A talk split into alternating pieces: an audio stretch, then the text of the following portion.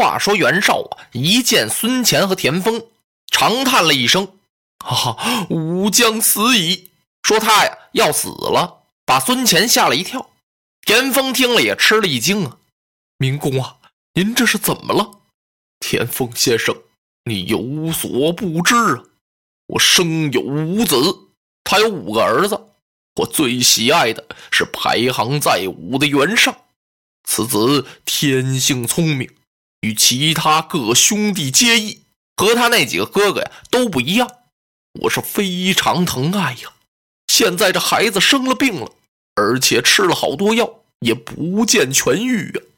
如果我五子袁尚稍有差池，我就随他去了，我也不能久居于人世啊。说到这儿，他无精打采的把那一封信拿起来看了看刘备这封亲笔信。啪！往桌子上啊，这么一摔，哎呀，我哪儿还有心思发什么救兵啊？虽然现在曹操已经离开了许都，许都空虚，空虚我也不去，我这心都乱了。哎呀！田丰一听着急了，我说明公啊，您这次接到了刘皇叔这封书信，说咱们发兵到徐州去，助皇叔一臂之力。这不仅仅是给刘皇叔帮忙啊，而且也是为了您成就霸业的一个好时机呀！曹操不在许都，您正好把兵马发进许都之后，劫持了天子，曹操就无家可归了。这是多好的个机会呀！一个小小的婴儿闹点病，这算不了什么呀。一方面请医给他调治，一方面您可以发救兵啊。孩子闹病和这个。他毫无相干处啊！哎，不对不对，说到这儿啊，袁绍连连摆手。田丰，你哪知道啊？五子袁绍是我的心头肉，你根本不明白。我现在方寸都乱了，根本也打不了仗啊！这样吧，说到这儿啊，袁绍强打精神，看了看孙乾，说：“孙先生，我现在呀无心去打仗。如果皇叔有难，可以来投啊。”我将尽力相助。说他实在要没办法了呀，你就让他来投奔我吧，我这儿收留他。你们赶快退下吧。再说什么呀？袁绍也不听了，他长吁短叹的站起来，进屋里去了。哎呦，把田丰给急的呀！来到门外，他是倚仗基地呀。倚仗基地干嘛呀？就是他手里拿那拐棍儿，把这地当当当砸的山响。哎呀，没想到啊！就为了这么一个黄牙孺子，会丧失了大业呀！天哪，天哪！田丰啊，连急带气都要哭了。看来呀，袁绍这人不行。哎，他是不行。你看人家曹操在宛城死了一个儿子，死了个侄儿，死了一员大将。可是呢，不哭他的儿，不哭他的侄子，先哭大将典韦。你再看看袁绍。就这么一个小不点的孩子，有点病啊，他连人马都不往外发了。这个呀，也不出人家程昱郭嘉所料，都应验了。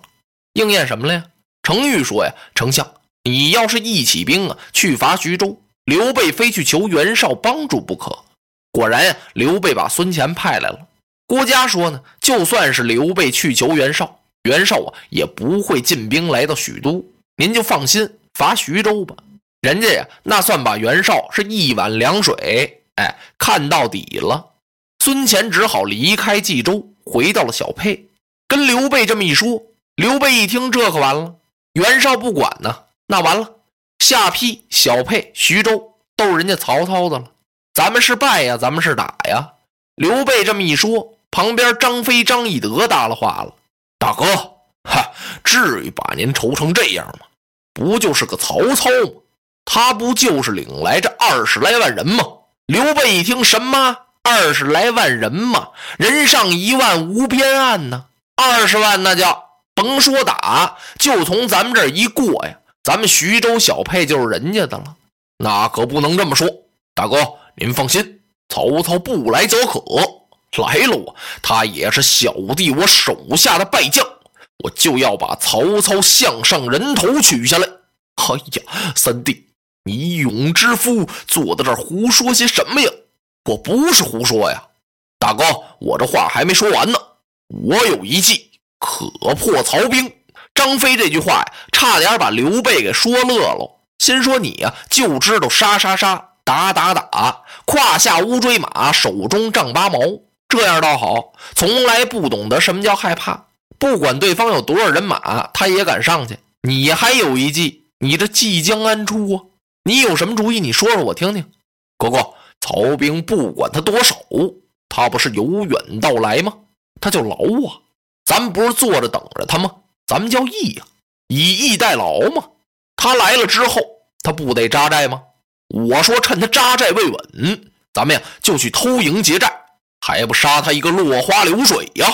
啊！刘备一听，行啊，别看我兄弟粗鲁，他是有内秀啊，出的这主意还真高，还真是兵书战策上的招数。哎，你看看，行了，咱们劫他的寨，愚兄在左，你在右，你看怎么样？您就给我一千铁骑，我是万无一失啊！您就给我一千人马就行了。刘备一听好，然后刘备吩咐让孙乾回去，好好守住徐州，让关羽啊严守下邳，自己和张飞准备劫寨。这时候啊，曹兵已经到了，曹操的人马一进徐州地界，曹操传令先取小沛。他知道刘备在小沛那儿呢。这时候啊，有谋士就提醒曹操：“丞相，嗯。”您可要多加小心呐！小心什么？咱们是远路而来，您要小心刘备趁咱们站脚未稳前来劫营。哈哈！曹操微微一笑，我已经做好安排了。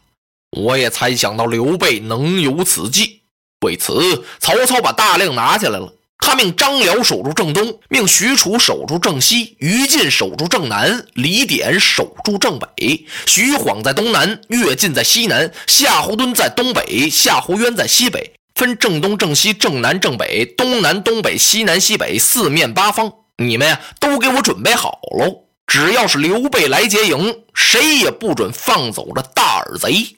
谁要是抓住刘备，我就重赏千金。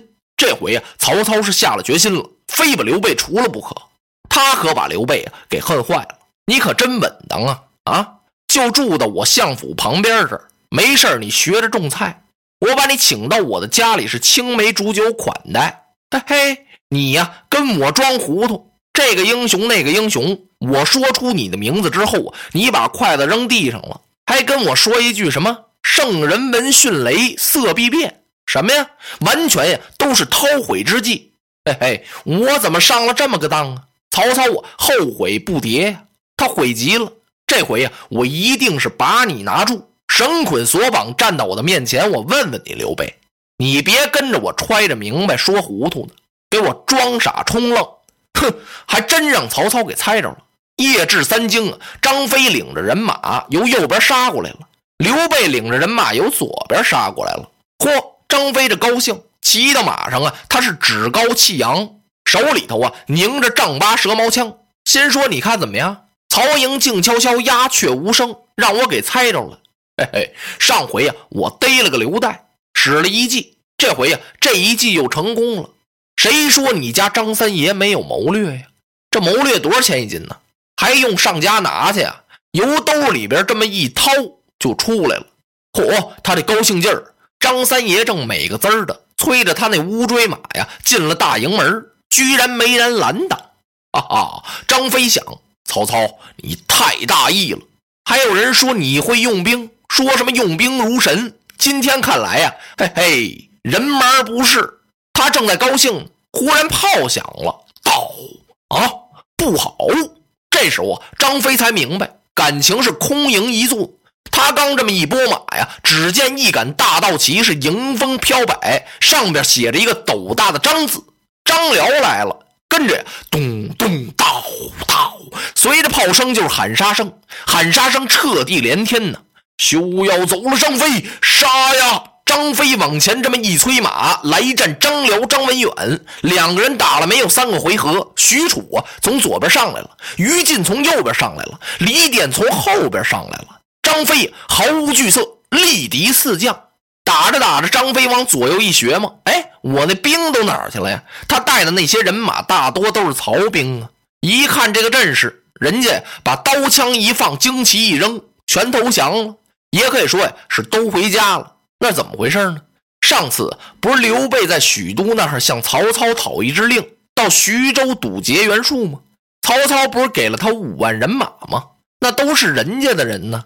人家一看，嘿，自己人全来了，人家可不全过去了吗？张飞回头一看，自己身边啊还剩十来个人了，剩俩人也得打呀。张飞力敌四将，张辽、许褚、于禁、李典死死困住张飞不放。那边呢？那边刘备呀，刘备被徐晃、乐进、夏侯惇给困住了。兄弟两个拼死血战，大战了两个更次，直杀的是人困马乏呀。可叹刘备、张飞弟兄两个被陷入了重围。听众朋友们，大家好，我是拉老师。《三国新说》第一季群雄割据到这里呢，就全部结束了。如果您喜欢我的节目呢，可以在平台继续搜索《三国新说》第二季官渡之战，期待我们再次见面。落花葬黄冢，化蝶各西东。千年之后的我，重复着相同的梦。恍惚中。